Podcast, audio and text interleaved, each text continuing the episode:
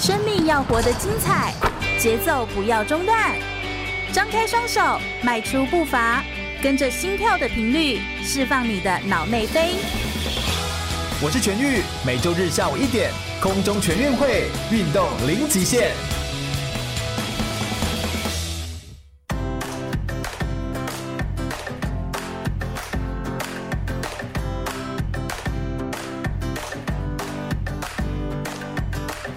广播 FM 一零六空中全运会，我是全玉，每周日下午一点到三点，在空中给你轻松好玩的运动讯息，还有体育圈内的大小事情。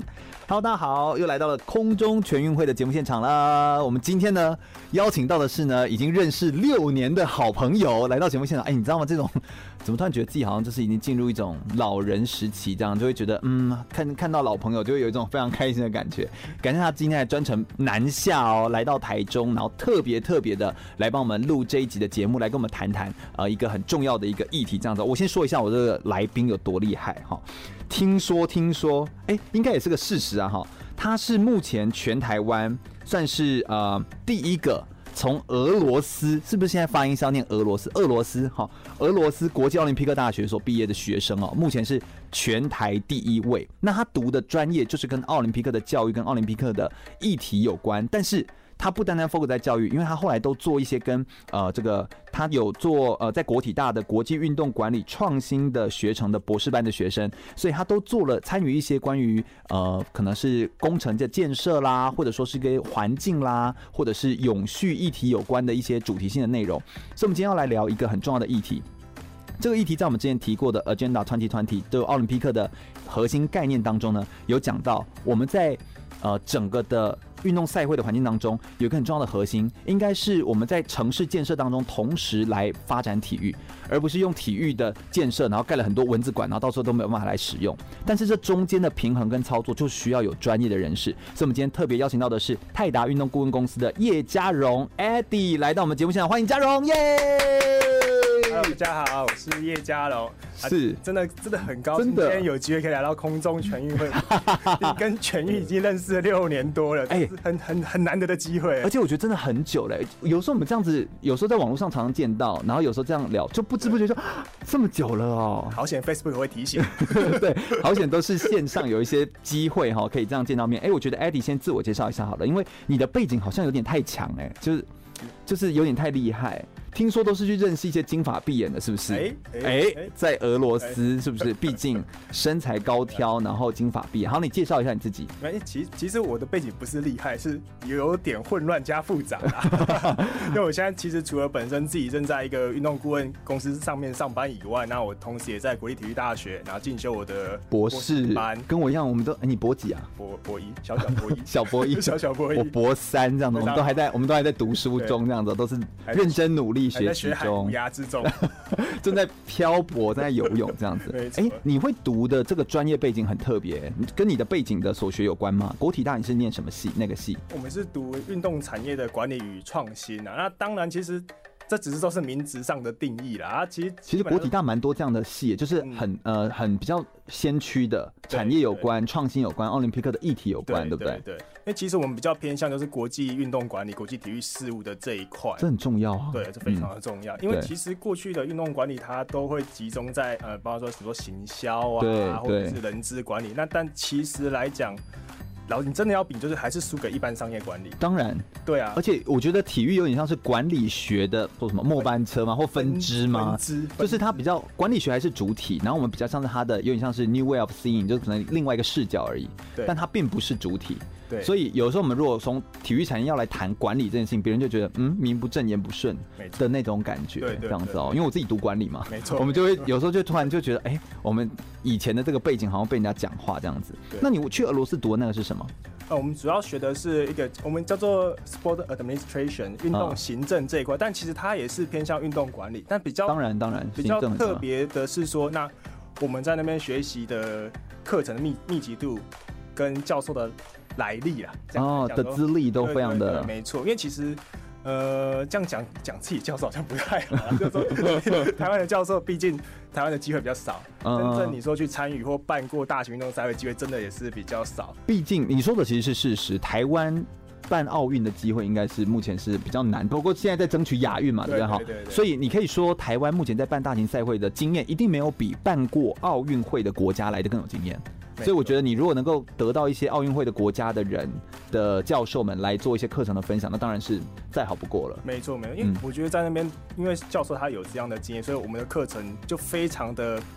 应该说实际啦，对，我们就直接在现场讨论说，哎哎、这个亚奥运会，这个亚运会，我们的场馆怎么去规划啊？当然后他再跟我们回复说，当年他规划的原因是什么？然后后来有没有什么成或是败的的结果？哎、欸，这真的都是现在管理学在用 case study 嘛，对不对？所以就是直接个案管理，然后直接个案讨论。然后我觉得可以直接来做比较深入的议题。我们今天特别请这个嘉荣哦，来跟我们分享比较偏运动与环境、运动场馆跟奥林匹克遗产永续的议题哦。我们说的遗产叫 legacy，那 legacy 其实比较像是呃，对，翻译成遗产听起来好像好像死掉了，但是应该怎么翻比较好？翻反正就是他的意思就是说，你可以留下什么永续了哈，你可以最后为留下什么为庇荫子孙的一个东西这样的，对，传承下什么东西，所以。那个 legacy 的意思，它的涵盖面向就很广了。那其实你好像也经手过很多呃一些场馆的建设，什么台北田径场，嗯、那呃有没有哪些？其实我手边经手大部分人都是田径场啊，田径场其实就蛮幸运，它都通常都是一个赛会的主场馆。当然，当然。那我目前经手过的比较大型就是台北田径场，嗯，都市大院的主场馆，然后再是板桥第一运动场。然后再就是现在也还在执行的新竹县立体育场，那它比较特别，都是它是经过国际田径总会 IWF 的认证的场地。嗯、对。对，所以它不管是在执行的困难，它最近改名对不对？IWF，叫 World Athletics。对。对对对，最近改名字哦，最近改名字，所以换名字了，非常的流，跟上时事，对不对？好，就是有有有都有在看新闻这样子，所以这些的背景其实它会呃让你真的可以把实物跟理论结合。没错，你没错。你真的觉得理论就是这样搭起来吗？你自己个人的这样的经验，你这可以说吗？可以说吧。对对对，教教 教授应该也不会听广播啦。会好不好？全国广播的收听众那么多，Who knows？Who knows？啊，好，但是你可以说，我们想知道，你觉得实物跟理论上面真的搭的，就是在你的所学这样子哈？真的你说要搭得起来吗？我觉得它搭得起来是告诉你说。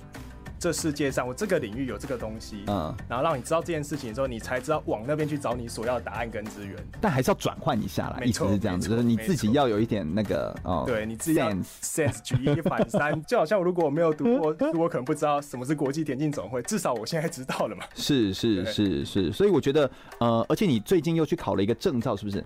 呃，对，我最近考了一个是美国的专业管理师 PMP 的一个证照，这超难考啊，这算是大的证照哎。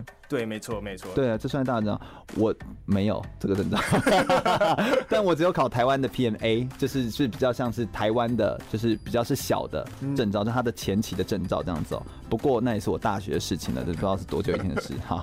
不然，但是我觉得有专业管理的能力，真的比较像是他们在做处理每一个 case 的时候，可以把它照顾得更到位。然后也其实每一个场馆的案件就是一个大的专案，那它里面有非常多的子项目，你要如何在就是产品啊、流程啊、然后人啊、然后这个物件的安排上面都可以有做一个妥善的时程的安排跟规划，然后品质又可以做好控管，这其实都是非常重要的事情。我们今天其实就会针对这些面向啊，来跟大家谈谈关于运动的环境、运动场馆跟奥林匹克遗产永续的议题。那我们非常感谢嘉荣今天来到我们现场。我想等一下我们还有非常多的议题内容要来做深入的讨论。我们先稍微休息一下，不要走开，要马上回来。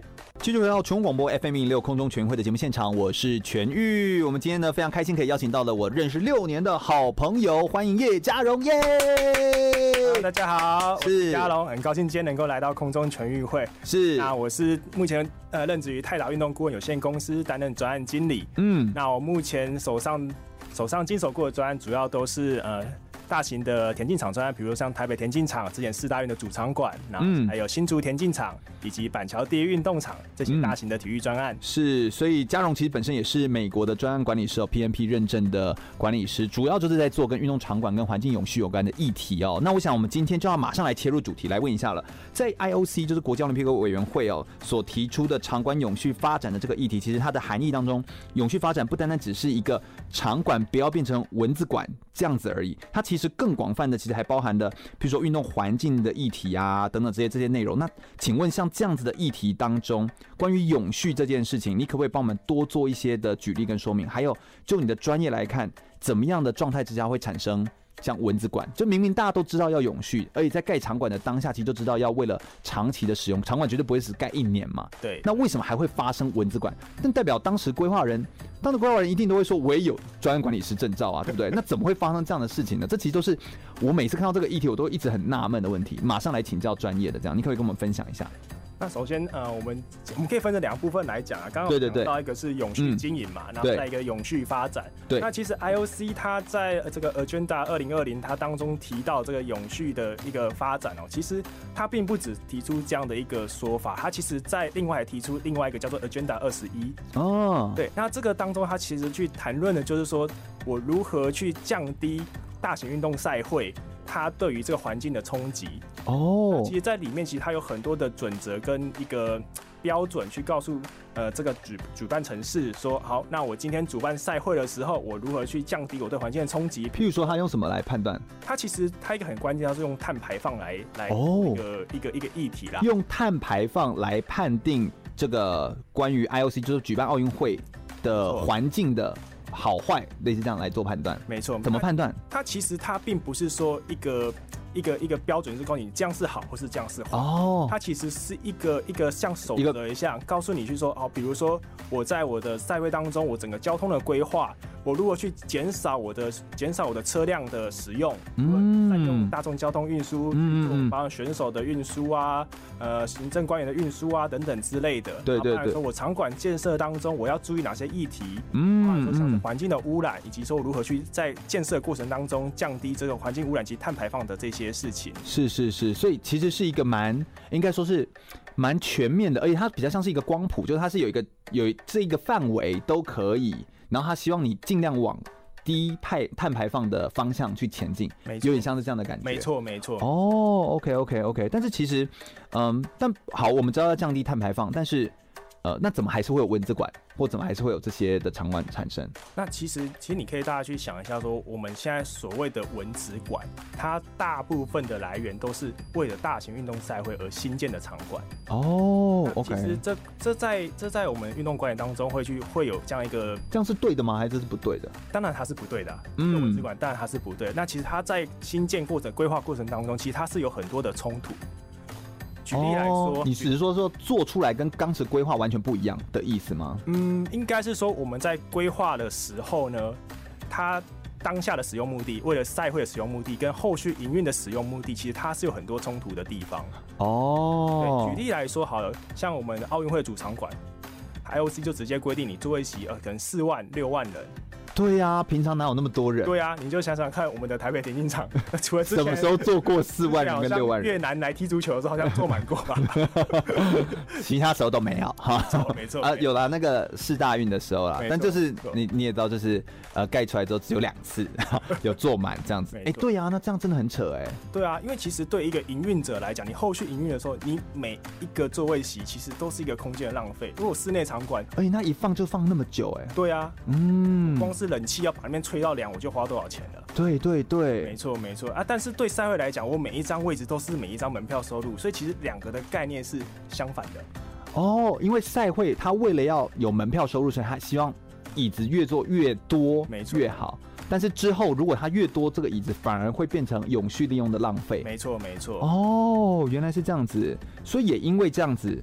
才会开始有一些什么拆卸式的啦，对对对，组装式的啦，没错，慢慢衍生出来。它就是为了避免这件事情的发生。它可能说是降低，因为其实还有很多的议题啊，比如说你像说呃动线的规划，因为竞赛场馆的动线规划跟我们像运动中心里面你想要做营运使用，你在动线规划上面就会不一样，或者说你空间的使用设计也会不一样。其实它都会有一些冲突，那这就是必须靠我们一方面是现代的科技，你说组装式也好，或者是所谓移动式也好的。的新科技来解决这个问题，或者是说你透过一些空间的规划设计，聪明的灵活去应用它。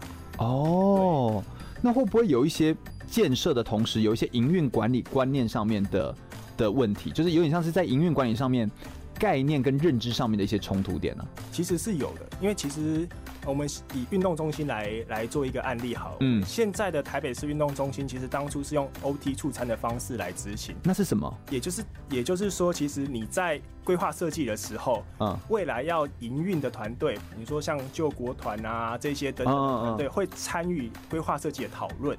哦、oh，OK，对，所以就是未来可能会用的这种团队，他们会来一起共同参与。对，哦、oh，OK。当然，台北运动台北市运动中心是全台湾最最初期的嘛，那可能在最一开始的时候，这些团队还没有这么丰富的营运知识的情况下，他们当初提出来需求，可能跟现在就不符合，也可能说跟他们一开始的想象会不太一样。啊，这真的很专业，而且这件事情很重要哎。但是问题就在这里，就是未来会使用的那些单位的人，他只是使用者，他不等于他有。营运跟建设的时候的概念呢、啊？这好，这是同一件事吗？其实这是两件不一样的事。对啊，因为比如说我们站在建筑的角度来讲，好了，我有我的消防法规，我有我的一些安全基准、安全规范要去考虑。嗯然后我可能在空间上会有限制，可是对营运团队来讲，我当然是我的营运空间越大越好，营运时间越长越好，然后我的限制越少越好。但是这过程当中会有一些安全啊，或者说建筑法规上的议题去冲突，我们必须要透过不断的协调，才可以找出最佳的平衡。是，所以我觉得这样听起来就是哦，其实有点像是 PMP 里面所在说的，就是在做专案管理当中，我们的 key person 就是那些关键人物，必须在一开头。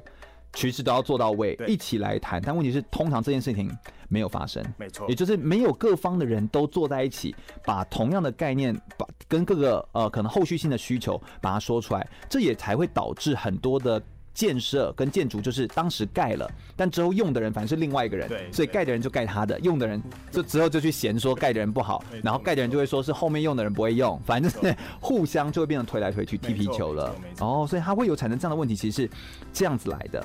话说哦，就我的呃在看那个文章的时候，会看到 IOC 的主席巴赫啊，Thomas Bach，他就有说 IOC 的主张，他说举办奥运会的活动的城市应该要去研究举办体育赛会要如何去配合。自身国家的发展，而不是牺牲国家的发展去配合体育的赛事，这样子运动的效益才会永续在城市跟国家看法当中。对于这段话，这个主席所说的话，那你个人是认同的吗？然后你觉得应该怎么做才能够做到像主席所说的这样子的方向？我个人啊，我是百分之百去认同这句话。嗯嗯嗯嗯嗯，因为其实有一个很好的案例，现在就正在发生，是在台北。因为最近、哦、我没有任何政治立场啊，但最近柯文哲他最近又说出了一句话，就是说他觉得之前的四大运只是好好的把赛会办完，嗯，并不算是一个真正的。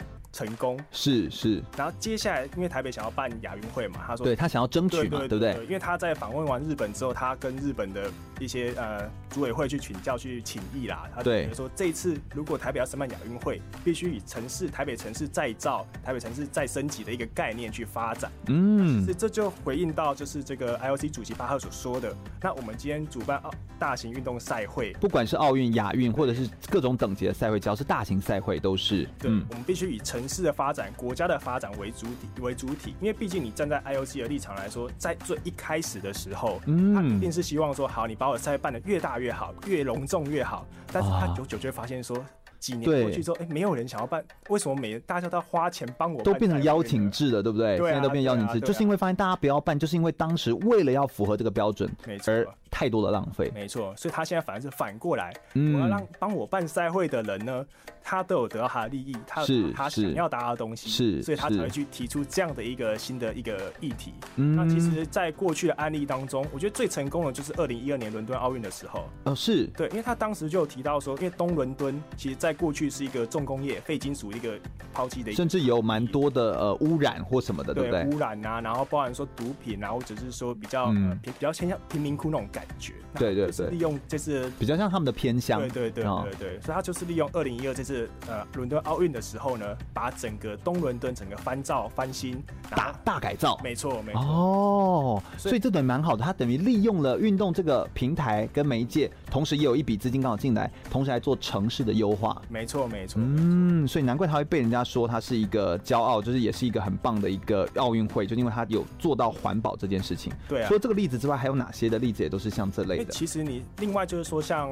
这次好了，这次二零二零日本准备要办东京奥运嘛，其实每一届奥运他们都有自己想要办的原因跟理由，是对，那不一定是城市城市改造，它只是一个一个方向，但并不一定是。哦，那像这次东京奥运，其实他们自己的组委会就有提出说，哎、欸，日本经济衰退二十年，那其实民众对国家的信心已经不已经开始有点消退。当时在申办奥运会的时候，其实也有一些人是反对的，也是因为就说又太烧钱了。对对对，那其实他们的想法就是说。我今天希望透过日本，透过东京成功办理奥运会，我让日本人重新看到对我这个国家产生信心。嗯，那其实这跟当初最一开始我们说的现代奥运之父古柏坦把奥运会重新重新举办复兴，对复兴在巴黎的时候，其实一样的道理，就是当初其实他们对法国人年轻人很对自己国家已经失去了信心，是透过这样一个大型赛会，把自己的国家的年轻人凝聚再凝聚起来。是，我也很喜欢那个就是。奥林匹克的现代奥林匹克之父古伯坦所说的那个概念，就他很，他就是要把我们重新唤醒对于奥林匹克的那个热忱，然后有点像是重新的重新来过，没错，就是兴盛起来这样重新兴盛起来，然后同时也让人民对于。透过运动，然后对于国家更加认同。对对，那我觉得那种一步一步的往前铺陈，就蛮有远见的规划的感觉。这样，日本就是希望可以往这个方向去前进。没错没错。嗯，当然它其实也有另外的城市的部分啊，比如它的东京湾的改造啊，等等之类，它还是一定还是有它的计划存在啦。是是，当然，但那些计划其实它一定有一个最源头的核心，就希望可以把整个东西拉抬起来这样子。所以我觉得我们今天的内容其实非常的关键呢，我真的觉得有蛮多人都需要来听一下的。因为我觉得这些概念有时候就存在你们这种专案经理人的脑袋里面。那因为你们在做的时候，有时候不见得有机会去跟人家分享，因为这毕竟是一个比较知识面的议题。对。但它真的知识体大，你自己想象一下，一个运动赛会要办得好，一个好的场馆非常是关键跟重要。但是场馆帮你盖得很棒，只为了这十几天吗？后续呢？那如果能够想到后续效益，但同时在当下又可以服务，让选手跟民众都非常享受在其中，没错，这种 win-win situation 怎么做出这个选择，其实就变得非常的重要，就变成是你们的角色在做运筹帷幄这样子。所以我觉得今天可以听到他们在脑海当中到底是怎么去安排，跟怎么去梳理这个思考的架构跟脉络的过程，我觉得非常的重要。我想我们等一下稍待一会儿，我们来聊聊这些大型的新建工程哦，到底的这个标案的方式是怎么样来做标案？那委外工程的话，他们都怎么来做？天来说他们的工作。内容包含哪些的工作的细项，还有包含的工作范围有哪些？我们来了解一下，全面的了解一下关于运动场馆跟运动赛会的管理上面，在环境永续上面，到底可以从哪些角度去来做切入？我们稍微休息一下，马上再回来哦。我是铅球全国纪录保持人张明煌，您现在收听的是 FM 一零六全国广播全域主持的空中全运会。继续回到全国广播 FM 一零六空中全运会的节目现场，我是全域，我们继续来请教一下嘉荣哦。哎，我们在谈关于奥林匹克的遗产永续，还有环境跟建筑这个有关的议题的时候哦，能够接到一些大型的关于场馆类型的工程的这种案件，是不是大部分都是政府标案呢？对啊，的确，因为其实国内的大型运动工程主要的预算都还是来自于政府啦，嗯嗯嗯，政府的标案。那其实当然这也反映出国内的运动产业可能还不够成熟哦。为什么政府标案不好？也不是说证实政府标案不好，那当然是如果它是一个会赚钱的产业的时候，那国内民间企业他自己就会想要来盖厂啊，就不会是政府来没错负责来做。哎，但那国外是。民间企业自己想盖吗？要看类型。如果是说像一个竞赛型的大型场馆，当然市政府的预算还是在一定的角、一定的、一定的比例吧。嗯，你说像运动中心啊这种比较属于全民运动、比较容易来自创造收益的，其实常常会是民间自己。主动来哦，举例来说，譬如说可能像是单向的场馆，譬如说可能是嗯，我自己要盖一个棒球场，对，或我自己要用一个可能室内的自行车场，类似这样的话，那可能是我可以我自己的公司想要盖一个，我就来盖一个，没错没错。哦，OK，我懂你意思。经营社区的俱乐部啊，或者说我一些地区的竞赛、一些比赛，在我在我自己的社区内举办的这些这种方式。嗯，那目前来说的话，目前都是呃，像台湾的这些承包的这些大型的建设的单位的话。都是国内的公司还是是会是外国的公司？那这会不会有一些影响啊？哎，其实说现在来讲啊，除非你真的像复杂程度要大到像大巨蛋一样，你可能建筑设计需要委托国外的，的来来规划，对，不然绝大多数的体育工程，我们目前国内就已经有足够的专业角度、专业程度来做这件事情。但当然，有时候我们遇到。比较大型运动赛，比如说像四大运的时候，我们还是会有跟人家请教。请益的，没错没错。嗯，一个很好的案例啦，比如说像台北田径场跟高雄的国家呃体育场，对，去做一个比较，可能大家外观上面可能看起来，哎，大同小异，都是田径场。哎，对啊，对啊，嗯。但是其实呢，针对赛会使用单位来说，其实高雄的那个田径场，它在对于赛会使用来说，是比台北田径场更加的好，更加好来使用。因为当初这是日一个日本人设计的嘛。对，而且它还有一个。对对对对，问号型的样子。对对对，然后还可以有什么风口什么，就是流动之类的。因为其实以田径场来讲，有一种地灵人杰的感觉。没错没错，对不对？我们在 位置风水好，位置风水好，会引 会引进所有的灵气进来。啊，不过现在都没有人呐，这样。没错没错，有点灵气没有引到人气。对对对对对对，所以这这这其实也是很吊诡的地方。我们觉得那个场地更好。就举例来说，当时台体大呃，我们的所有的规划，因为我。台体嘛，哦，那我们那个时候嘉义其实有个校区，那当时在做规划的时候，我们就会想说，哎，那要不要像这个竞技系啊、技击系、这球类系这些运动专项的学呃学系去嘉义？嘉义那地方又空旷，地又大，场馆也可以完整，就在那边练习，然后也不会被干扰这样子哦。然后把嘉义的管理学系什么就进来到中部再来用这样子。但是后来都没有成功啊，反而是嘉义收起来了。原因就是因为你不太可能推得动这些人，然后因为这些人又是主要有成绩选手，他们也是想要，嗯，我比完赛后或休息完之后，我有一个方便的地方可以出去逛逛、走走、放松，就是他的生活机能性，没错，也还是很重要。所以我觉得高雄其实他遇到问题也比较像这样，就是他那个地区就。不会那么多人去那里，然后那附近又没有其他的产业，所以会不会说整个发展上面其实它是一个腹地，都必须整个发展起来，要不然其实会没有办法带动这个流向，反而不见得是我们一直盖场馆，而是需要把附近的经济跟商圈的机能建构起来才是核心。没错，因为其实。我怎么突然觉得自己讲起来好像也很专业一样？对啊，其实你在那边说还蛮专业的，自己在那边讲这样的，哎真是不害臊了。今天就交给你了。没有没有，我们主持人做功课做功课这样子哦。所以就你的角度来说，你怎么看这件事情？因为其实国外在看盖大型运动场馆的时候，其实它是比较我们我们台湾在看啊，嗯，我们是在想，呃，我要如何设计这个场馆，对，把它如何盖得好，才会有人来用，才会用得好。嗯嗯。那其实以国外的立场来说，他会把它看作更大的角度，比如说它是一个城市计划的一部分。我一座城市里面到底有多少的运动场馆？那哪一种运动场要多少？然后应该在哪里？哦，它是一个比较上位的角度去看这件事情。哎，这是一个格局，哎，这很难。如果我们一直都是四年一次的眼光的话，那真的就是比较难，很困难。对，这真的有困难，因为他的眼光必须要是，甚至我愿意让在我的任内没办法看到这个东西完工，但可能在下一任可以完工。没错，这种这种胸襟，这其实是。很不容易的事情哎，没有那么简单这样子。没错。那在你觉得在做场馆经营规划上面，当然除了我们说委外或者是呃委给政府来包案，我们当然要标到这个案子，当然它有一点难度哦。但是你觉得在做场馆规划经营上面的最困难的地方是什么？那你有没有遇过一些很棘手的一些事件？你可不可以跟我们分享一下，就是一些案件的经历？应该其实这样讲哈，我觉得在规划设计上面最困难的应该是沟通了。就像运动场馆最困难其实是沟通，没错，听起来有点吊诡。对啊，嗯，那那但你这个问题好像就是套在任何一个问题都是，比如说教 教教小孩最难也是在沟通，没错，好像是一样哈。最喜欢讲这种看起来很有道理，其实都是废话。对对对对对，那为什么你不然你要举个例子，我们才听得懂？应该说，因为一个场馆在盖起来的时候，我们有很多个需求单位，嗯，或是说举例来说，好像建筑师、市政府。未来的营运单位，各个 key man，对 key person，key person，像李是那个接下来也许会来这边运动的李明也好。啊，所以其实大家对于这运动场馆的期待都不一样啊，一样啊，对啊，对啊，但是最主要的设计团队是来市政府的。他想要什么样的场馆，然后建筑师怎么样去符合这样的需求，嗯、完全，然后同时还要符合这些法规，然后这些东西，没错，没错。但建筑师其实他并不，国内并没有所谓的专业的针对在运动设施上设施上面的建筑师或团队。哦，没有哦，没有。所以他们必须仰赖，就是说我一个一般团队，一般团队，然后去跟像比如说我们运动顾问来合作。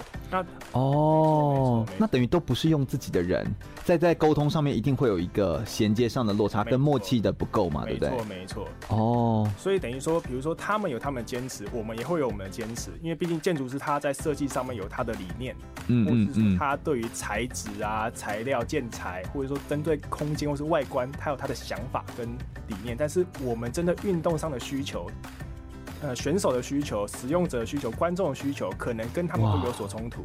天哪，这样听起来要取得这个不同角色的不同角色方、不同的利益端，或者说不同的使用者的共识，这难度真的是太高了。其实是很真的是蛮困难。我光是觉得我在家里要取得跟父母亲的共识就已经 就已经很高了，还要再取得那么多利益端的共识，更何况它是一个那么大的案子。对啊，我就举一个案例来讲哈。嗯嗯嗯。之前就是有一个案例是在某某县市的棒球场。OK OK 好。不方便就直接讲出来。是是是。某某县市的棒球场，那我们其实，在规划设计当中，其实我们针对这个棒球场的座位席。就有很大的冲突了哦，因为对于使用者，呃，对于营运单位或者说举办直棒的使用单位来讲，他们当然希望我座位席越多越越多越好啊，卖票嘛，卖票嘛。但是呃，但现在的直棒真的有在卖票吗？好，好，那那这是另外一件事了。好，那 然后呢？对，然后但是在建筑法规上面，台湾并没有针对。呃，运动设施有专门的建筑法规，对，所以它对观众席的排数这些安全逃生的条例，它其实是引用到像戏院啊这种这样的一个一个条例。真假啦？没错，那这样蛮危险的吧？对不对？如果真的发生什么事情，嗯、应该这样讲好了，应该是说，其实也不是危险啊。老实来讲，它对戏院的座位数太少了，它一排给我们的座位数其实太少。哦哦哦，对啊，你去看 M M L B 的球场。他一排多少、啊？我去国外看的时候，真的是我看小熊队啊，然后就真的是做到挤到不行，就是然后两层这样子，就一直层层叠叠，这样一层一层一层这样子做到最顶层的时候，你甚至会觉得你已经在 球场中央那种感觉，就怎么那么近啊？这这但只是很高这样子而已。对对对，因为其实他那个其实。国外的国外的条例，它的规范其实都是有经过精密的计算的，所以它绝对是有它的结构上面是稳定的。结构也好，你的逃生动线跟逃生的时间，它都是有规划，都有算过的。哦，这好专业哦。并没有这样的一个规范，所以它引用别样别种类型的设施，然后结果就会导致座位不够。对，或者是说，其实我们站在营运管理的角度来说，我希望这样做，但是建筑或者是美合哦，我懂你意思。对，那怎么办？变成难道还要花时间去修改法吗？人都老了。因因为其实建筑法规其实它也是有一些就是叫做模糊灰色地带，哦、但是这时候就很尴尬，就是我没办法叫叫什么一套适用嘛，就是没对对对，不可能一体适用。我每一次我都要重新去沟通，嗯、每一个县市沟通出来结果又不一样。天哪，那这件事情到底该怎么做？哎、欸，那有没有比较好的？就是遇到这种棘手事件的时候，你们通常怎么处理？我们通常我们。呃，因为我们其实公司，我们过去在整理这国外的规范啊，或者这种球场的一些设计上，其实我们都有一定很大的 database。嗯嗯。我们其实拿真实的、真实的数字跟你来做讨论，对不对？做就是拿数字、拿案例。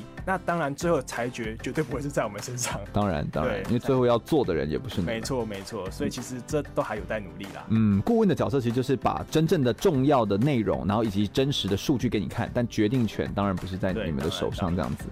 好像在做这件事情上面的难度，就是你可不可以也跟我们快速分享一下，在你的工作当中，你的工作范围其实包含哪些？就是以整体来说的话，你是不是要负责的范围，从我刚这样听了哈，从小到规划或者是沟通协调的这个每一通电话的，就是的联系，然后大到好像你也要去参与到大型的会议，然后甚至你还要你会需要画图吗？还是你会需要，就是好像。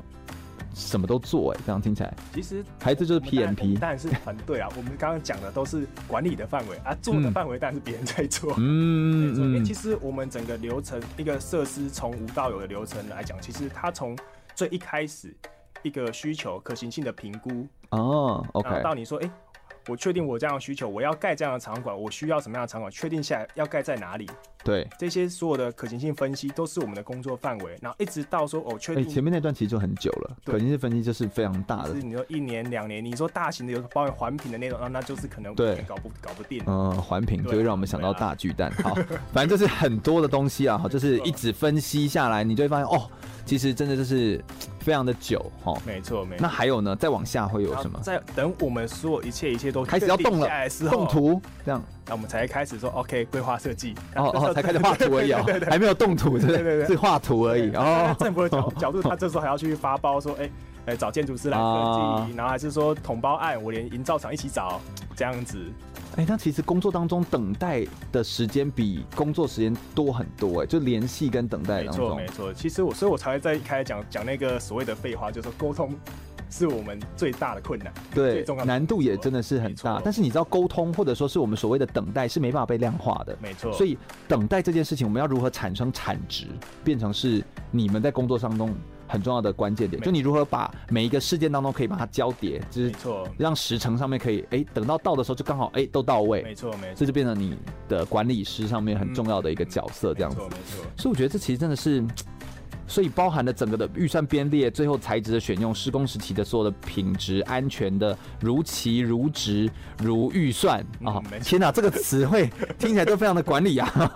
好，要能够太重要了，是不是？对，如期、如质、如预算的完成这件事情，真的是非常的难。这样子哦，有没有一些国外的例子，也可以跟我们来分享一下？其实你像国外的例子，呃，如果你要讲，你之前待过俄罗斯嘛，对不对？对，会不会有一些不一样的例子，也可以跟我们分享一下？那我就来举说，二零一四年呃，索契冬季奥。奥运会的这个例子好了，嗯，那我们今天主题是讲这个永续经营运动场馆遗产嘛，我们要听听一些就是好的案例，让我们有一些鼓励的效果。这样。没错。那其实这个索契冬奥，它一开始它就很明确目标，我就是要把索契打造成欧洲的一个旅游的一个度假。度度假胜地的重心嘛，是是。所以其实它在整个赛会的规划上面就有一个很明确的方向，包含说什么，它因为索契是一个很狭长的城市，是它背山面海。哎、欸，你你去那边去过吗？对不对？对，度假。哦，度假。对，它其实是一个可以玩夏天玩水，然后冬天滑雪的地方。哦。原本是一个像乡村一样的城市，所以它就是借由冬季奥运，我把它整个城市里面的大众运输，包含说我的铁道，从市区到机场。从市区到我山上的度假村、滑雪滑雪度假村到海边，把这个串联起来。对。然后包含说我在他在奥林匹克公园的时候，他们新建很多新场馆。对。当初大家觉得说，哎，我盖一个这么多场馆，一定会变成文史馆啊。哦。他们的做法是什么呢？第一个，因为冬呃叫下雪国家嘛。对。所以我冰球最盛行的就是 ice hockey。然后，所以他们其实，在欧洲有一个欧洲大陆冰球联盟 （KHL），其实它嗯嗯它跟美国那个其实没有他那么有名，但其实它也都很大。对对对，也都很大，商业价商业价值很大。对对对，所以他们就是在索契直接成立一个俱乐部，哦，以它为主场馆，哦，以它的场地为主场馆。所以，哎，那这个场馆以后就有人用啦。所以这个，因为为了这个索契的这个运奥运会，所以它等于是也是政府有投资一笔费用进去，然后再让民间也都一起进驻这样。哦，因为其实它的场馆并不是，因为它直接 for for 一个俱乐部哎，我觉得这其实是非常聪明的做法。没错，因为后续的管理就交给你了嘛。没错，意思就是说，哎，后面买单哦，后面会发生什么事情你自己处理哦，自负盈亏。没错没错，哎，这很聪明哎。对啊，它其实就是有事前事前的规划啦，然后对，再就是说它整个国家的计划。因为我们也知道，他索契冬奥之后，他办了 FIFA World Cup，对，所以他其中一个场地，他就是用当世界杯，对对对，用当初索契冬奥的开幕式的主场馆直接改直接改建。啊，OK，这都是当初这些 FIFA World Cup，其实他也是在当初在索契冬奥的时候就已经去思考到这这这一层的计划，就是未来我就要这样子来用，没错，所以其实这就是像你的角色在做的事情，就是你们其实是顾问的角色，你们用一个更高远的眼光，然后以及国际案例的这个情势来跟大家分析，并且说服。哦，说服我们的执行的单位来用这样的角度跟方法去做思考，对，才能够有一个更长远的眼光，然后能够把这些事情往下做，然后完成的更好。没错，没错，这真的是不容易，厉害的。因为像我们他，没有，我觉得他们最厉害就是他们的沟通跟说服。没错，所以他怎么有办法说服他们，然后去。说服不理解的人，然后去理解你在说什么，对不对？因为国家体制有时候不一样嘛。对对对，我觉得这个真的是不一样的地方。不过有没有一些幕后的工作，到底是他们是如何来运行的？以及我们等一下来介绍非常多种的案例，就是国内外的一些经典成功跟失败的案例，以及一个城市的建筑设计当中有的不同的一个呃建筑当中的模式的优缺点各在哪里？让我们等一下稍微可以来做一些讨论，并且把内容再分析更加详细哦。我们稍微休息一下，马上再回来哟。我是举重世界金牌。郭幸存，您现在收听的是 FM 一零六全国广播全域主持的空中全运会。继续回到第二个小时的空中全运会的节目现场，我是全玉，每周日下午一点到三点，在空中给你轻松好玩的运动讯息，还有体育圈内的大小事情。好，大家好，来到空中全运会，我们今天特别开心的邀请到了我的好朋友，来跟我们介绍关于运动场馆跟赛会的遗产永续的内容。欢迎叶家荣耶！大家好，我是嘉荣。那很高兴今天可以在全域的这样一个节目跟大家讨论这样一个这么有意义的议题。对，哎、欸，我们是不是讨论的真的非常的非常的深入、欸？哎，对啊。你有没有觉得就是好像在开研讨会，好像有一点。但是我们，但是我们算是把它试图聊得比较轻松了。但我跟你说，这个议题是大的，而且是不容易的一个议题。这样子，我现在要问一下，哎、欸，其实嘉荣以你的背景，你有美国的 PMP 的专业师证照，你又是俄罗斯读书回来，然后你又英文好，就是也会一点俄文，身高又高。好，那你现在打算，好，你干嘛投入在运动赛会这种呃场馆类型的工作，就很幕后的工作？其实你可以走。很目前，你为什么最喜欢这种工作？就这个工作的魅力在哪里？就让你那么喜欢投入？当然，其实对运动这件事情的热忱，绝对是最大最大一个原因呐。你以前也运动嘛，对不对？对啊，我打篮球。对啊，所以你也爱啊，然后你也喜欢做，所以所以你才投入。但你可以投入各个面向，你可以投入现在很流行，不都投入行销吗？然后做什么？广告啊，类似这样，那你为什么选择场馆？应该这样讲哈，我很享受，我很享受，就是说，当你看到一个专案一步一步像堆积木，像像我们盖场馆，一步一步像玩积木嘛，盖起来的那种感觉，嗯，一个你就会非常有一种成就感，嗯，特别是比如说，因为我们盖的是运动场地嘛，它永远十几二十年，它就是在那边。啊，对，然后你只要每看到它一次，你就会说啊，这就是我当年。用用血跟汗，对，就像生一个小孩哎。专案真的是像在生小孩，真的真的没错。有时候就是案子就很有趣，比如说我们之前盖游泳池，你还知道哪一块泳池的背面，其实你偷偷在后面签名再贴上去的。哦，真的。哎，其实某一天这泳其实有一些有趣的点，对不对？某一天你把泳池打掉，你说哎，有我自己的签名呢。而且你都知道，你还数那个砖块的呃第一横轴数来第十三块，好这样子就是没错。所以这其实是。其实蛮有趣的这样子啊，不过你一毕业的时候就投入了这个行业了吗？对啊，对啊，没错，因为其实刚好啦，就是一一个就是学校实习的一个机会啊，所以就有机会这样去踏入这样的行业。那的确就像你说的，很多学生呃体学体育一定要选光鲜亮丽的啦，认识运动员的啦，这是你要记者啦，这种超级多啊。因为其实你在学校每天学就是呃运动行销啊，运动传播，没有，因为那些东西都在荧幕前，没错，所以大家就会喜欢。对，像我们广播也算是比较对啊，比较比较荧光幕前，不过。广播算是已经还好的，低调的，对，我们走比较低调了。对，但是其实大家更希望荧光幕前，更何况现在就是 YouTuber 那么多哈，所以大家都希望成为网红，但你却选择这个比较幕后的。因为其实呃，我就以我自己自身例子来讲哈，我当初第一次踏进这这样一个行业的时候，我一开始被丢到一个运动中心的工地里面。那其实，然后你就要戴着那个硬硬的帽子，啊、然后跟你想象中、想象中想说，哎、欸，我应该要在一个华丽的办公室工作，穿票票啊，然后就是很好看呐、啊，然后在那边打电脑啊这样子，然后又是专案管理，对，写个计划，然后画甘特图什么的，就哎、欸、去工地，然后然后。然后要这边清垃圾，然后对啊，清垃圾，然后然后每天就是跟工人，然后裤子都脏脏的这样子，然后你就突然间觉得有点落差，是不是？没错，没错，没错。每天我回到家，我妈问我说：“啊，你是去挖矿是不是？” 啊，后来为什么让你那么喜欢？其实这其实这当然是有一定的过程啊，中间我有很大的冲突。你看。我当时也会觉得说很很焦，就哎，我硕士毕业，然后我来这边，每天还要有时候帮忙拿个砖头，还要有时候帮工人帮师傅买饮料，而且他们可能还会觉得说，你那还能扛得动吗？这样子。对啊，搬的时候会觉得说，他们想说啊，这个硕士毕业应该也待不久了，对啊，对啊，应该很多人会这样想，对不对？没错没错，对，因为我们在学校学的东西，跟你在工地，你说哎，你混凝土怎么打？哎，你也不会啊，你对。人在那边跟笨蛋没什么两样，老师 就是我们只有就是不要爱到路，对对对对对，很像当兵的。对对对对对，再远再远一点，再远对对对对啊！那当然，其实说，哎、欸，过了几年之后，你一步一步，因为你真的是从最基层、最基础的地方开始，所以到后面你真正去参与规划设计的案子的时候啊，其实你会更了解说，我这样设计在施工上会不会有冲突哦？然后或者是说，当你施工结束，你看到呃营运单位他在规划这样情况下会不会遇到冲突？嗯嗯嗯。就当你从基层看起的时候，你才会知道这些很细节的事情。所以我那时候就是有。有一个很大的的体悟啊，因为其实我刚进去在那个运动中心的工地，就是算是实习也好，打打工也好，但是我过了几年之后，我一样回到同样运动中心，但是我是以顾问角度进去的，身份不一样了。那我就会去检讨，哎、欸，你的营运或者说你这规划设计上当初怎么会有这样子的？而且你比较可以有同理心，因为你知道第一线的人会。发生什么事？然后你待过，然后你去实习过，对。更何况还有你刚刚说的那个最难的东西，就沟通嘛。没错。你要能够站在不同角色的人的立场去做沟通，所以这应该会帮助到你。这非常帮助非常大。嗯，所以当你在同样一个运动设施，你两两几年后两次不一样的身份进去，你就觉得哎哎、欸欸，我真的长大了，我真的成长，那你就有很很大的一个骄傲啊、荣誉感这样。嗯，然后特别就是说，哎、欸。过几年后，像有四大运啊，有这些运动赛会，你会看到很多选手在上面，不管破纪录也好啊，或者是在你盖出来的宝宝身上破纪录，没错没错，这样子哦，人家说真的哎，就觉得哎，好爽啊，嗯，真的真的真的真的真的，所以这这就变成一个你所成长的，而且也是不断的，就是。突破的地方，你就是等于从这个地方成长，长出了很多你的养分，这样子。对啊，对啊，没错。刚刚提到了一些呃，你经营场馆的一些案例哦，那我想可不可以你跟我们也谈一下，有没有国内外的一些经典的成功或者是失败的案例？然后他。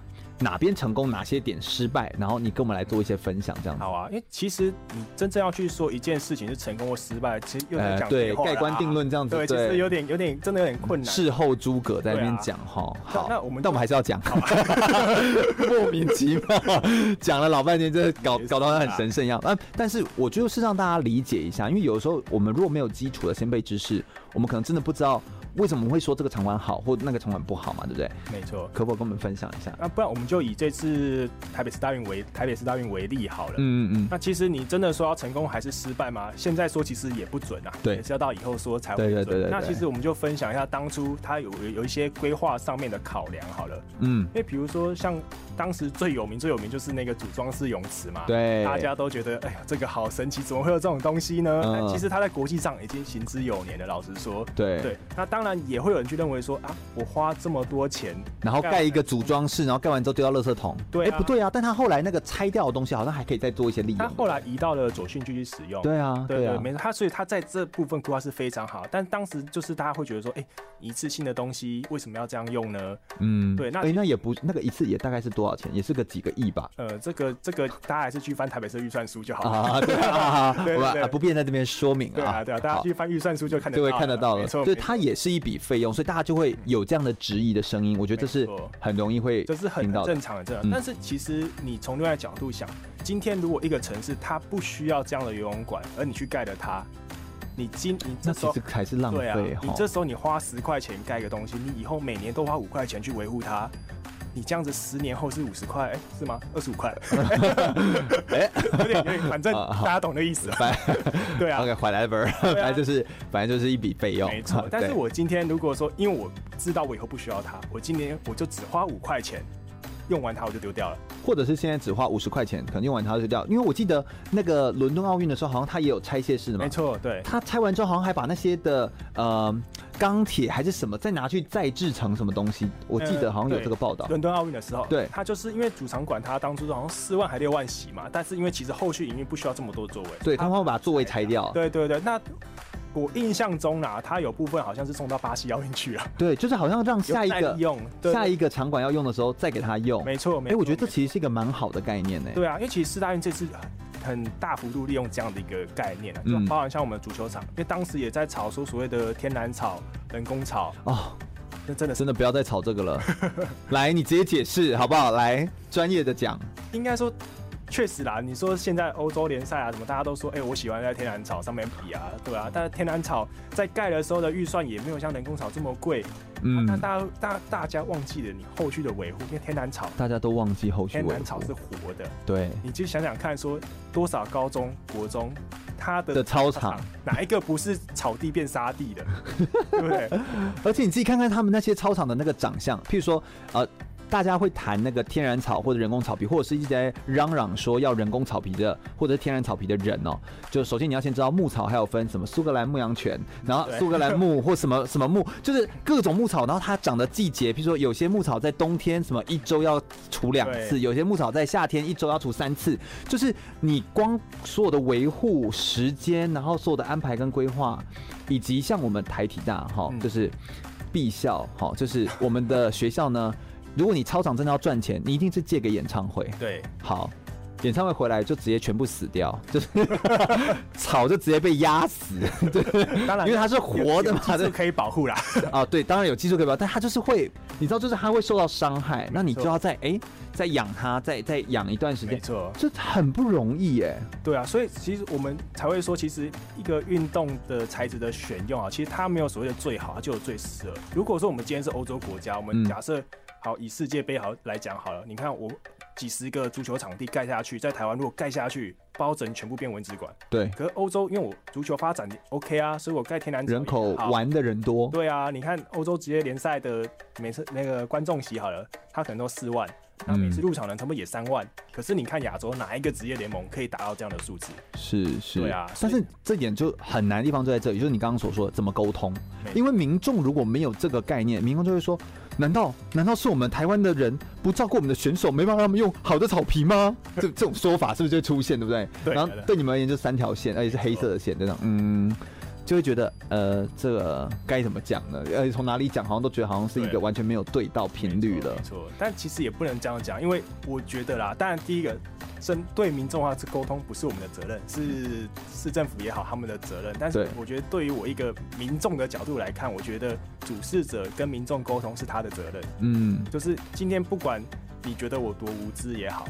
但是、哦、你还是要有尽沟通的义务，就你要去跟我沟通，对，因为对不对？毕竟，当然我站在一个是纳税人的角度来看啊，我觉得今天政府他可能做别种专案，是不是体育专业，我不懂的。专案也好，我还是希望你告诉我，对，我还是希望你告诉我说，哎、欸，为什么做这样的抉择？即便我不懂，嗯，嗯对啊、嗯，我觉得这是他们的一需要做的事情。所以这就是我们会有这档节目的原因了哈。我们为什么会有有这种教育类型的节目？就是我们希望让更多人可以知道，其实你如果方方面面去了解体育产业，其实你会发现体育产业真的非常有商机。没错，我只能我只能这么说，我言尽于此了哈。对，就体育产业其实非常的有商机，那但是你需要先去了解它，但那个了解的前期投入，很多人不愿意投入，但到最后就会说，哎。为什么那个没有算我一咖啊？这样子哈，就是会有这种事情发生，所以我觉得这是一个非常常见的误解。那我觉得以案例来说，刚刚讲的就是呃世大运，刚刚国际上面我们有很多的就是失败案例，比如说二零一六年还有两千零四年的这些奥运会，其实都有一些场馆后来都没有在使用，对，对啊，对不对？大家网络上应该都看得到吧？嗯嗯。零四年的奥运啊，还有一六年巴西的奥运啊，对，后面场馆好像跟废墟一样，对，就觉得很恐怖哎，很荒芜。但其实因为我们。我们其实是在台湾去搜寻这些资料，我们直接来看，其实很难去判定它真正的原因。但是对对，但是其实我们很难判定说它规划设计上面是不是有所谓的。因为我觉得已经到二零一六年的时候，它应该在规划上也会。知道所谓的永续，更何况他一定是请国际团队来做这件事啊。但其实我觉得他最大的原因还是真的是出在财政啊，因为其实，在运动管理，我们常会讲一个字眼叫做，应该叫杠杠杆原理这样子。杠杆原理。对对对，就是等于说我今天我花一块钱去做这件事情之后，我其实我后续要花十块钱去做这，再做后续的事情，才会让前面这一块钱发挥最大的效益。哦、oh，OK OK，所以我在一开始的规划当中，其实我就是要十一块，而不是说我有了一块我去做就去做这件事情了。对对对，所以他已经要算到他最后面可能会花多少钱，对，而那个预算是估在里面的，没错。但很多人看着预算都只看说，我现在这一笔钱就是要把它花掉，没错，就是我今年就要把它花掉，这样，那哎、欸，这样的想法呢就完蛋了，哈，就是后面就没有钱可以做维护跟规划，哎、欸，这。好重要，但是你知道吗？有时候人性就是就是逆人性的哈。我们有时候都知道这个东西很很重要，但就是啊，没有去理解它，没有去真的知道它。我们再稍微休息一下，我们等一下再来聊更多关于运动场馆跟环境永续的议题哦。马上再回来。我是奥运体操选手李志凯，您现在收听的是 FM 一零六全国广播全域主持的空中全运会。继续回到全国广播 FM 一零六空中全运会的节目现场，我是全域。我们今天要来聊的是运动场馆跟赛会的一场永续哦。遗产永续这件事情，legacy 哦，到底要怎么把它做一个长期的规划？其实前期的评估工作跟就是深谋远虑的这个远见，其实是非常关键的。那我就想要来问一下嘉荣了，就是对于大型场馆或者是场地的建设、运动的设施这件事情哦，你们都是如何来做一个整体性的评估？顺序是什么？就你们是怎么样一个一个来看，才能够帮助你们就是面面都俱到，比较系统性的去做思考呢？那其实我们在定在做这个运动设施的规划，我们有一个名词叫定性计量。哦，听不懂。定性就是说我要怎么去，我决定这个设施它的目标跟它的功能，对，它到底是为了什么？它的坏到底是什么？所以比如说，好，我是定义它运动中心好了，嗯，那我才有办法依据这样的功能去决定我后面怎么做，去计算它的量体。那老师，我问题就是，通常在定的时候，这件事情有一个很难的地方，就是很多人都是什么都要，没错，对不对？没错，这是一个很大的核心问题。因为我每次在听场馆，然后就是大家你看那个议员们啊那边炮轰的时候，都会说这个当初就要哈，每一个就是要能够什么多元的经营哈，然后都能够用。我心中想说，你一个场馆什么东西都能用，就什么东西都不能用。没错，哎、欸，这你要怎么说哈？光是在前面的定性，哎、欸，定性定性，对啊。就很难了，因为其实说这个这个就又回到我们最前面议题，就所谓的一你整个城市的计划到底是什么？你的主政者他对于这个城市的规划，说我这时候我在这个地方，所以他如果摇摆不定，对啊，所以这就我们不要说了，不要不然就是好像好像在讲谁这样子哈。好，我们没有政治立场哈，我们不讲这些东西，但我们就得讲场馆。那你说定性，那定量是什么？那定量其实我们是决定它的量体。那我这样说好，量是光亮的量，哎，不是数量的量哦，定量，OK。因为其实就像以现在最流行的运动中心来讲好了，那我我们家为什么会有运动中心？为什么你们家没有？我们家有？为什么？对，我也想要我家旁边有一个啊。对啊，对啊，拜托盖我家旁边，最后盖我家里面就好。对，那怎么办？怎么定那个量？因为其实他去定这个量，他最大的最大原则其实就是说我让这运动设施未来它是可以自它的腹地。对，他自己自主，哦、所以说我要考量的是什么？比如说我周围服务半径里面我的人口数有多少？那我人口是怎么样组成的？嗯、我的运动习惯，然后以及说我的收入水平。所以这是不是要算出一个什么最适比？就是有一个比例，没错，会不会是像这种东西？没错。那我有问题。那台湾宝岛台湾这么狭小，其实场馆应该也算多了吧？然后地狭人稠。真的要盖到那么多吗？就是目前如果以真的评估工作来看的话，会不会其实有些地方已经过饱和？嗯，其实你要超饱和，你要去看类型。就像以运动中心来讲好了，其实它现在是已经是使用超载，大家还想要。哦，我懂你意思，就是因为人人都想要有运动中心。对，没错没错。所以其实，在一开始我们在规划运动中心这个概念的时候，它的服务半径，它可能是以服务半径内达到多少人口。我去盖这个东西，但现在因为大家需求变动了，大家都想要，所以你可以去再去缩编这个所谓的人口数的限制啊。嗯，对，因为大家都想要啊。哎、欸，但嘉荣，我还是有一个问题，我真是一个问题小孩。好，请问。就是我想要问的就是，当我们大家什么都想要的时候，但是那就代表我们我们的专注力其实是有限的。对，那代表我们以前一定是要了什么东西，但现在我们不想要了，所以我们现在要来要这个东西。对，那我们不想要什么？我们应该要知道我们到底有哪些东西应该要拿掉，对，然后哪些东西应该要留着，我们才能够再盖嘛，对，所以应该有一些东西要拆，会不会是会不会是这两个是不是相对应的？其实这这不会不一定是说一定是说要盖就要拆这件事情。哦，对，因为其实以运动中心来运动中心来讲好了，我们在决定需要什么的时候，其实它一开始运动中心的概念，它有所谓的核心项目，哦，就是我每个运动中心一定会有的项目，对，然后再是特色项目。就是比如说，我运动中心在比如说最特殊的，比如我有一个深水几尺的游泳池、潜水，我这游泳池是可以办比赛的，我这里的篮球场是可以办比赛的，所以它就达到一个功能，就是说我服务民众一般运动需求的时候，我在整个区域联合的时候，我又有达到半赛会的功能。哦，OK，没错。所以它的那个特色项目要是在这个区域当中没有的，那才叫特色嘛，对不对？没错，没错。哦，OK，所以其实这些都在评估。那你们评估的方式有哪些？有几套方法来做类似这样的评估的细节？跟哪些角度来做评估呢？其实才我们在做可行性评估的时候，其实我们有分几个项目哈，包含说法律上的啊，对，可土地取得可行性的，嗯，然后财务上的，然后再就是说我们还有一些安全性上面的这些检讨哦，对对，其实都是针对这样不同的面向。那其实站在一个产业者的角度来讲，我们通常在财务面会放最大的心力啊。对对对，因为你说法规啊、法律啊那种土地取得，其实是。建筑师啊，是别人的工作。嗯嗯嗯，就以你们顾问的角色来说的话，对，财务上面的呃比较远的规划，就像你刚刚说，你花一块，但是你要十块的维护费，所以你总体是十一块，这件事情是你们要算清楚的。没错没错，但其实这又回回到另外一个角度，就是算清楚这件事情，其实大家都会，啊、因为按数字按 Excel 表大家都会。其实他在做这个工作最难的是你在一开始的商业模型的设定。哦，因为其实我们传统。亚洲在看运动场馆，其实它是用一种租金的概念在看这件事情。什么意思？听不懂。就像我们好，我们今天这个录录音室好了，一个小时一千块，我一天十个小时就是乘以十。哦，我懂你，就一万块。对啊，你乘以三百六十五天就是你的年收入了。哦，对，其实我们很传统是用这种方式，但是你的商业对，但是你商业模型如果转变了，那还有什么制？它没有所谓的什么字，其实就是说你要更多的变化。所以商业模型是可以做变化的，简单说是这个意思。没错，比如说你去做运动观光，你同样的场地，你这边是一个基地。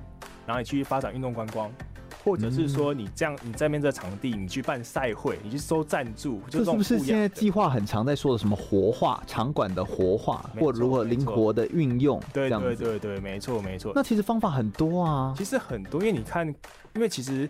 台湾在这一块发展相对比较晚，但是你去看国外的案例，其实很多，就连像呃中国大陆哈，虽然他们的发展也是后面的运动产业开始发展起来，但因为他们是全面推动，对对，去学习很快。因为你像、嗯、像其实北京鸟有比较好的例子，嗯，对，比如像以北京鸟巢好了，它当初零八年结束之后，一直后来的三四年，其实营运的非常好。全都是来自于自己国内的观光，呃，内内，因为大家要朝大家朝圣嘛，对对对，国家的荣耀，大家去朝圣。其实到后面，其实到我去年吧。我去年我去北京的时候，其实它整个鸟巢真是空无一人呐、啊。对，因为其实该看都要看完。而且其实它后来就变成比较像是呃要办比赛的时候也才会用的的那种，因为它太大了。对啊，对啊，因为其实太大，你扫掉就是所谓的这个民族光环，大家去看的这种朝圣心之后，其实它是已经退热潮了。嗯，所以他也开始去思考说不一样的方式，比如说他现在要办那个二零二二的冬季奥运会嘛。对，其实他就很很厉害，要把鸟巢变成滑雪场。这之前新闻其实都有报，变冰宫的，这真的很厉害哎。对啊，而且他之前还。在里面办过赛车，嗯，他之前办过很多啊，然后什么舞蹈的啦，或者什么滑雪的，所以就是雪呃冰刀冰刀那种一大堆，对，很多。你就想，我们台北田径场也好，高雄体育场也好，哦，其实可以往像这样的方式去做多角化的。从来没有在那边看过，最多就是足球，然后橄榄球。跑步，就我们比较会觉得说，他现在已经有这样的设施，就只能用这些设施的东西，我们不会再想要更多。没错，其实有很多，哦，因为像上海，其实上海一个田径场，它还它有之前有一个活动，其实还蛮酷的，它就让你做那个空中滑翔翼。空中滑翔翼，对对对，它让你从体育馆的最上方，因为它是八万人体育场，所以它屋顶非常的高。哦，它让你去做滑翔翼，然后让你去做那个这叫什么空中弹跳，所以它是让你在。在呃体育馆做高空弹跳，没错没错哦，其实它都会有很多不一样的变化。那这些东西其实因为人的想象力一定有限，所以这时候我们就会去参考不一样的国家，大家不一样想象力，大家不同的团队，然后来激发你的创意了。对对对对，哦，懂你意思。所以其实你们的评估过程包含评估，然后以及在前面的商业模式的。运作跟结构上面还可以怎么运用？你们也会写出各式各样的方式，没错没错，让更多人可以去去感受到，然后去去理解。对哦，但是真的是非常重要哎，这样子哦。那在场馆上面会不会有一些一般人没有注意到的努力啊？譬如说。呃，我们刚刚是不是有提到说有一些细节，譬如说像草的选用啊，什么什么，就是人工草啊，或者是天然草坪，像还有哪些的细节是其实是你们会注意到，但其实我们一般人就只是过去就啊走过走过去这样子，但其实你可能花费十年的心力，或者就在那边就被人家这样子看过去，但你可不可以跟我们分享一些你们的那些很细腻的评估跟一些细腻的工作？就举一个就举一个案例来讲好了，是是是是，球场的划线好了，哦、oh,，OK，对，因为画线不就是画一条白色的线吗？对啊，但是你忘记线有宽度啊。那你比赛你所，所以我们就必须很了解一个比赛的规则。线多宽？哎、欸，这突然你这样一问我，对，线有宽度、欸，哎、啊，线多宽？我我突然间不知道。那我直接问你一个问你一个问题，好，你打篮球的时候，球是压到线的里，压到线就算出界，还是压到线以外之后才算出界？球压到线是出界吧？对啊，对啊。所以球场的的尺寸就是以球场的线的内侧为主。哦，对耶。然后像足球好了，足球其实它的出界是以球超过线以后，所以你球压在线上不算出界的。哦，对对对对对对对对，所以所以你是以线的外面，没错没错为主。对啊，所以这个都是一些小细节啦。所以有时候呃，其实，在比较现在已经不太会了。在早期有时候我们会说，哎，怎么设计出来的场馆好像不符合规则，不符不符合标准。哦、那其实有时候是在所谓的不符合标准，就是那个细节没有符合上面去。对啊。哦，我懂你意思，所以那个叫不符合标准，所以我们才会说，像田径或者是各种比赛，也有所谓的丈量人员或什么的人员，就那种去测量的。对对对对对。这个是不是有检定啊？然后你们是不是也要会？还是这个我们倒不用到，因为你们不是执行方嘛。对对对，因为我就举例来讲，四大运的马拉松好了，嗯，马拉松它它就会有所谓的专业的丈量人员，因为你怎么去确认说你的马拉松就是那样的公里数？就是四十二点一九。对啊，其实它有 IAF，它有专门的手册去告诉你说你要怎么样测量，然后你丈量的尺寸，你的拉，因为尺可以拉，其实力气大了，一拉，哎、欸，又多了一公分了。对对对对，真的。对啊，所以其实它在测量的时候，它有一定的拉力值去测量，然后包含说你的温度，你在气温多少的时候，因为会热胀冷缩，你气温多少的时候去测量。哦好细哦，我的天哪！哎、欸，这个不听还好，一听之后就觉得自己很像是个笨蛋，就就突然间就会觉得，哎、欸，对，哎、欸，怎么全部都没有？哎、欸，从来没有想过这件事情那种感觉，这样，哎、欸，真的哎，这么一说真的很有趣。我最后想要问一个问题是，呃，我真的问题很多，但我最后想要问一个，就是在这个这一节节目内容当中，就是有时候我们都会说，呃，环境永续嘛，对，赛会的这个整体的规划跟评估的永续性嘛，那。会不会我们常说永续就跟环保、跟绿建筑什么有关系？嗯，但会不会有时候我们为了追求永续而其实做的更不环保？会不会有哪些挑战在这件事情上？嗯，比较不方便直接去讲啊。但是其实你去看哦，现在你的新的建筑。一定都要取得什么环保标章？对对对对对对对，环评的什么东西吗？啊、一定要有什么太阳能板啊、风力发电的雨水回收什么？对，我的问题就在这里啊，就是它真的是比较环保吗？还是它的，比如太阳能板或它的雨水回收，应该要到一个量，或是用的使用率要到几年以上才会回收这个成本吧？我我我脑中的我会觉得它要有个数字啊，要不然你怎么你突然多花一笔钱盖这个，那不是更花？应该这样讲好，比如说，呃，像高雄体育场，它就是一个蛮成功的案例啦。对对，因为它整个屋顶它全都是太阳能板。对。那其实它现在虽然说在使用上可能有一些空虚，对，但是它其实它的太阳能板，它每年是可以回卖电给台电的。哦。对，所以在这方面它确实有它的成就，它是成功在。然后不然说、哦、真的是，这就比较永续、长期性。对，对对对。而且说，你说像雨水回收系统啊这些东西，其实是现在的场馆基本上都会需要用到的，因为我们场馆基本上会用洒喷灌系统。对，喷灌系统洒水嘛。对啊，洒水像你田径场你要养草嘛。对对对对，你要你一定要洒水嘛。对，你每一次喷水，每次都是要浪费你的自来水。嗯。其实这对那其实很大。对啊，你后续营运单位光付那个水费就，对不对？就就花了多少钱了？嗯。对。所以你说这些环保。环保，你说到底是绿建筑要到底是你说有没有它实际存在的效果？我认为是有的。嗯，但你说更后续后阶段，那不是我专业范围，我比较不好去讲。是是，所以关键其实就是你如何平衡这件事情，对不对？它会是一个很重要的关键。你这边还有提到有一些可能跟材质或者是跟预算平衡有关的，对啊，跑道上。嗯，我就举我们现在比较常做到的田径场来讲哈，因为其实田径场一般人听到跑道，第一个就想到是 PU 跑道。对啊，跑道就是所谓的 PU 跑道，他也不知道 PU 到底是什么东西。嗯，对啊，不是塑胶吗？嗯，其实它就是塑胶。对啊，对，它就是塑胶。因为基本上啊，PU 它是一个不可回收的材质啊，就是说其实你烧了会烧，会有味道。对啊，然后你留在现场，其实它。真的是千年不烂的，嗯嗯，对，那我们台体最近也在整修的时候，也是就是挖起来非常非常的可观。对啊，对啊，对，因为现在其实我们一般在奥运会上面，其实你会看到它的跑道其实是合成橡胶做的，是是。那合成橡胶它是一个，它算也是说人造的，但是它的塑胶，对，但它的材质是来自于橡胶，是材是天然的。哦，因为橡胶是天然的，对，所以它其实在它可以回收作为其他的用途利用，嗯嗯嗯，包含说做成。橡胶可以去做那种安全软垫啊，啊，对，之类这种不一样的一些橡胶的一些材质的，就可以再把它打碎之后再重新并运用就对了。对啊，所以其实但是问题来就是说预算上的不一样。你这种天然的东西一定比较贵，其实就像我们现在常常说所谓的欧洲车啊，它用环保材质啊，变贵啦。其实就是，其实这是人的价值观呐。当然，你说我站在一个花钱的人角度来讲，我当然是说我花最少的钱啊，我达到最大的对我 CP 值的效益。用二十年，但是这二十年来说，也许我在伤害的是环境。嗯，对啊。但是你如果有 sense 的人，你可能会想说，好，没关系，我。我有能力，我多花一点钱，但是我保护的是整个永续发展的一个一个概念。这样，其实简单说，这个世界真的是平衡来的，就是你你从哪里取，你一定会要还回去。对，所以这个东西它一定是来来去去，所以你现在不用，你只不过是之后的人要来付代价而已。所以只是你怎么看待这件事情的眼光。所以关键还是要把眼光看得长远，对于永续性的发展才会有更长远的意涵在。这样子，我们再稍微休息一下，等下最后一节节目内容，我们回来来谈谈在未来的走向上面，呃，对于运动场馆的建设可能会走向怎么样的方向，跟对未来最适合台湾的场馆应该要是什么样的方式呢？稍微休息一下，马上再回来哟。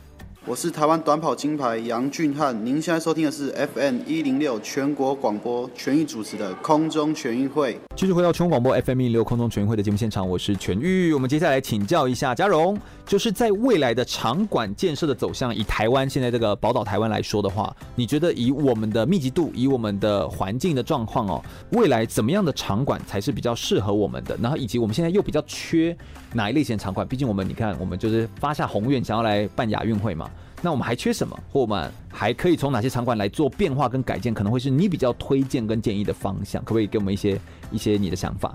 因为其实你从 IOC 的角度来看哦，嗯，他就有提到所谓的，就是你办赛事场馆你要精简。其实整个不只是台湾啊，也从整个全球角度来看，你未来的运动场馆势必是走向精简、精简啊、多功能这样的方式啊。嗯，对，那其实台湾也是一样啊。所以说，我们我们接下来台湾呃台北说想要申办亚运会好了，那其实我自己在看啊，我自己在看，其实台北整个运动设施其实相对其他县市来说是算是完善，算是完善，算是很多的了。对对对，那其实你说重要的亚奥运项目，其实台北主要缺的，我看就是自由车场嘛，一个室内的自由自由车。但他当时自由车也是跟就是其他县市合作啊。对对对对对。因为当哎、欸、当初四大运的时候并没有去啊，四大运并没有，对。对对对对，所以这因为其实它最主要是缺了一个室内自由车场，然后再来当然说，因为其实台北市它是期望说利用亚运会的时候，我去改造设置岛跟关渡平原，因为关渡平原现在它其实在经建上面的规定已经解禁了，因为它是比较比较保护区这一对对对对，那所以未来那一块其实。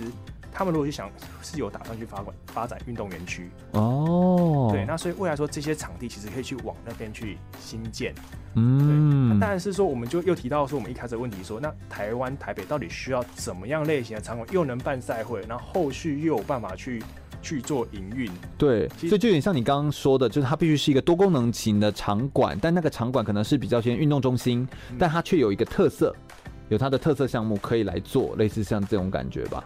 对，但是其实我刚刚讲到运动中心有特色项目啊，它能够支援的赛会成绩有限。哦，如果要到奥运或亚运，对，对对，因为其实你像运动中心，它是基本上它长的一栋嘛，你说一栋的这种立柱型的设的建筑体，你能够塞多少的观众席？哦，对，对没错。所以，但是其实说我们就会走向另外一个方式，叫运动园区。那其实我们运动园区过去我们可能想象就是说，比如说像新庄运动园区啊，就是一个大草皮，然后田径场，大家去跑跑步，类似像这个样子。其实，但我们现在去思考的所谓的运动园区，它是包含了移地训练的这样的一个功能，移地训练兼赛会的功能。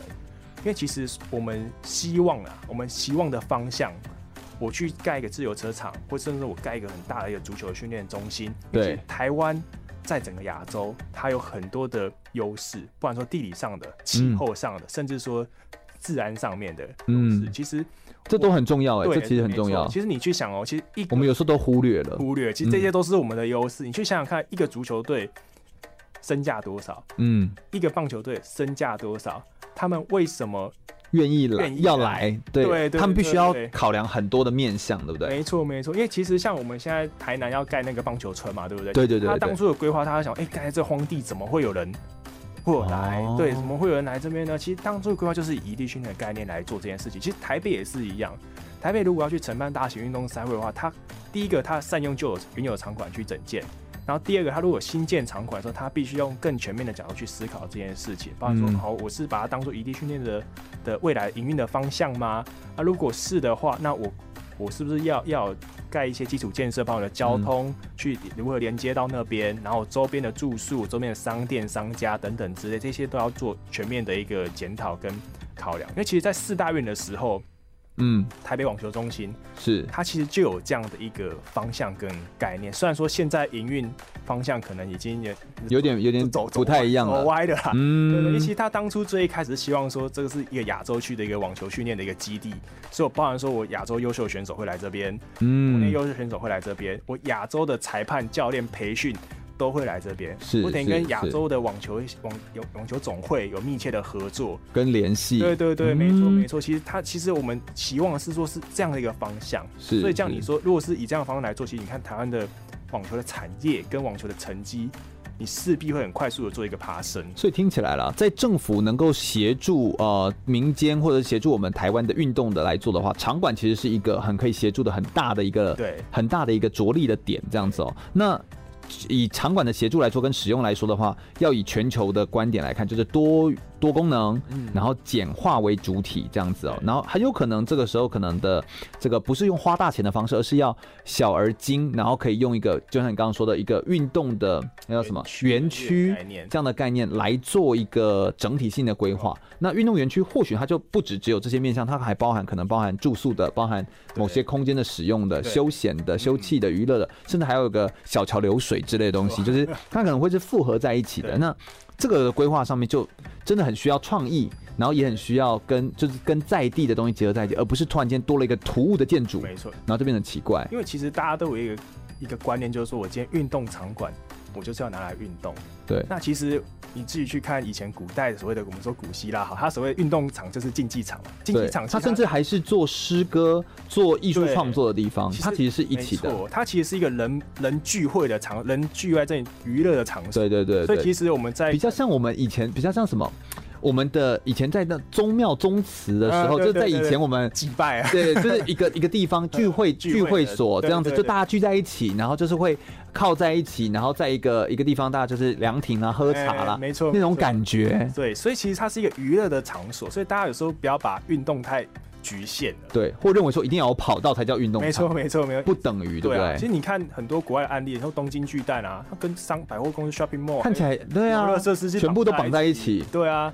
其实我觉得这样才对，没错，它才会带来人流嘛。对，其实你就去思考说，人为什么想要来到这个地方？但我们刚以如果以这个角度来思考的话，我们用把它变成移地训练的那个角度去思考，是不是就是比较不会有人流？因为它就比较偏僻啊。哎，其实这个很难说，因为你看移地训练一个足球队来好了。他有，其实你要去思考，我们可能想象足球队可能就是哦，好，我二十几个人，二十几个人来而已。其实我们需要去思考是商业价值的一地训练。比如说，你说一个职业球团来二十几个人，是他的正式球员，他还有他的二军、三军，他的教练，这是他的球迷，甚至会飞过来。没错，他的球迷啊，他的家人啊，这这其实你要很大的周边的附属设施去服务这群人。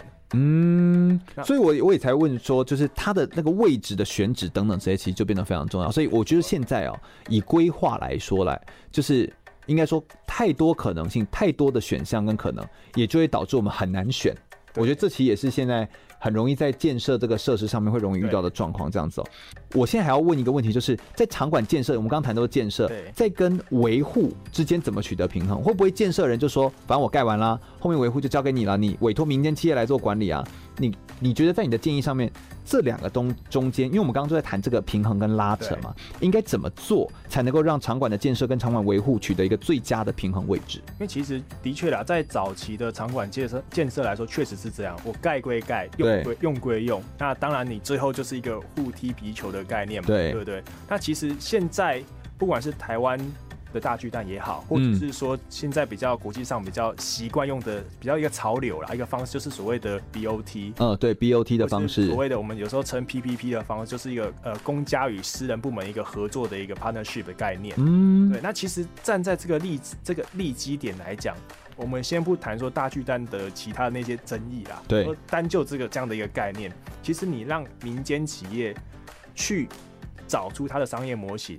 然后他觉得说，哇，我这样子，你给我五十年来做这件事情，我会赚钱，所以我帮你盖个大型运动场馆。我 OK。对，因为其实市政府他要的是他所谓的他的一个所谓社会的效益。嗯，市政府他重点不是在赚钱，所以市政府要的是社会效益。那呃民间的企业，他要的是赚钱。对。那我们同时透过它的商业的评估上面，发现画出来的这个商业的这个呃商业的营运模式上面，发现是是有有利的。没错。那这样的话，其实他们是可以合作。他们是可以合作，更应该鼓励这件事情。因为其实，当然我因为我不是我不是政府单位啦，但是我觉得，如果是我觉得站在一个政府单位来说，其实我们不需要去害怕民间厂商去赚钱。嗯，对，因为其实这是一个互互利的一个过程啊，就是说我今天我要的是运动产业发展，我要的是社会下，我希望我比如说我希望我有棒球队有一个巨蛋可以用，我希望大家可以在巨蛋里面看比赛，希望民众有巨蛋可以用。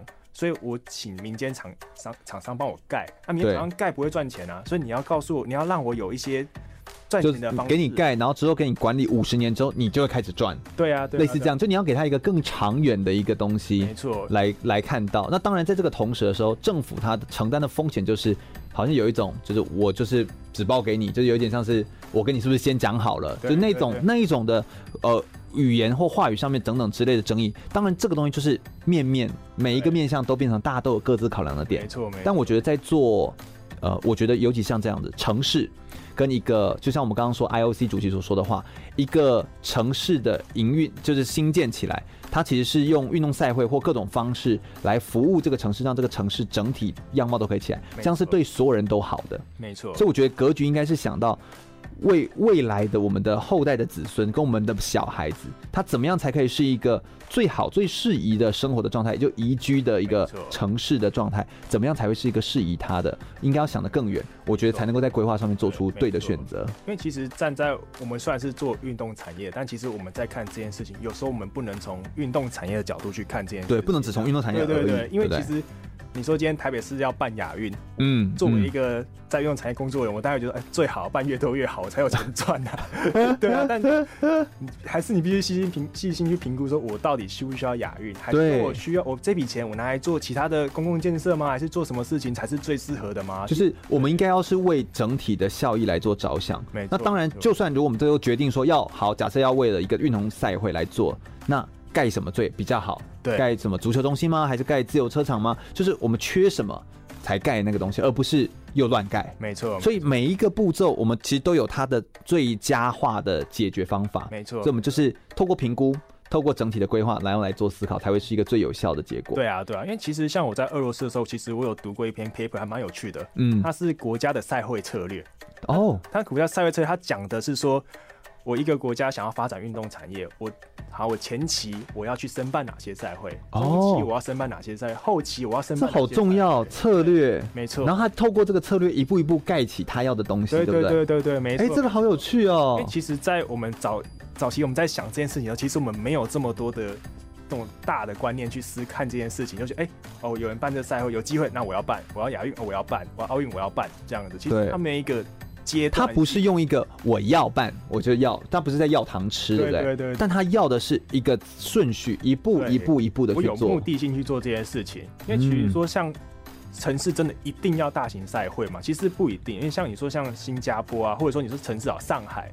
他，你上海也不会去办奥运，也不会去办亚运。他这么有钱的城市，也不输给北京。甚至他不会用这个东西去混乱了他的城市的位置。他应该有一个他城市角色。没错，没错，他有他自己的定位。所以说，其实我们是不是一定需要大型赛会？这个其实是可以讨论的。那如果我们决定要了，我们要怎样的策略跟方向去走？那是后续的第二步才要去讨论的事情。是，总有最好的解决方法，也总有最佳的解决方法。但关键就是你要有更长远的规划，也要提前来做规划，并且咨询是专业的人士，才能够得到一个最佳化的呃解决的方案。我想我们今天针对于运动场馆跟于运动赛会的遗产永续的这个内容，非常感谢嘉荣来帮我们做非常专业的解析，以及同他从俄罗斯还有从各个国外所带来的资料，还有现在的经验呢，把所有的经验的内容用广播很简短的时间，快速来跟大家说明这么多层面的很细部的分析内容。非常感谢他今天的莅临。